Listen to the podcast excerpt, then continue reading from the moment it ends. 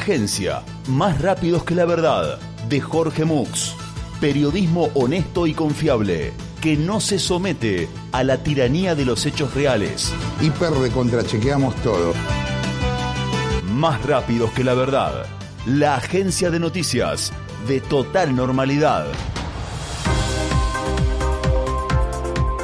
El cinturón gástrico, ¿solución o problema?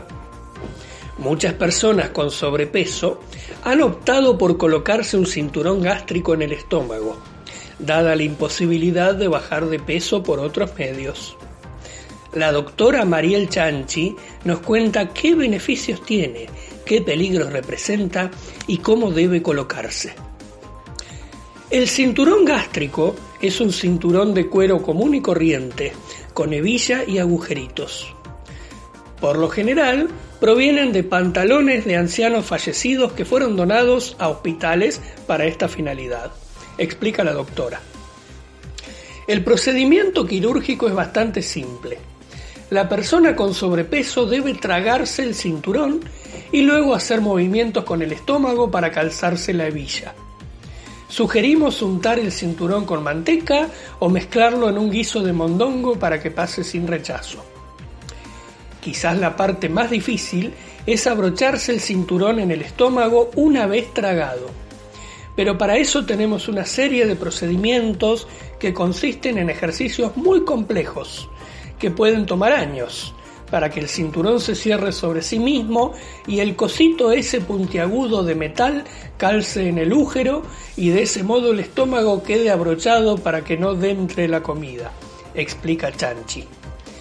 Los ejercicios para abrochar el cinturón consisten en abdominales, salir a correr, hacer bicicleta, salto de rana, bailes de zumba, natación, sexo, mucho sexo, escalar montañas, hacer kayak y correr maratones, además de una alimentación acorde que solo consiste en perejil y lechuga. Después de tres años de este trabajo intenso, a razón de 12 horas de ejercicio por día, se comienzan a notar los resultados del cinturón gástrico, apunta. ¿Y tiene algún peligro este sistema?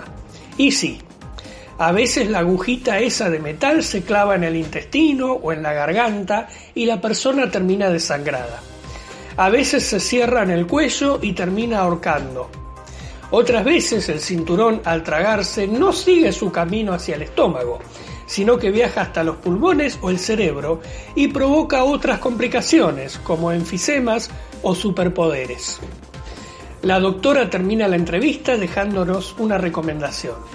Quizás lo mejor para bajar de peso es hacerse una cirugía para eliminar el sistema digestivo.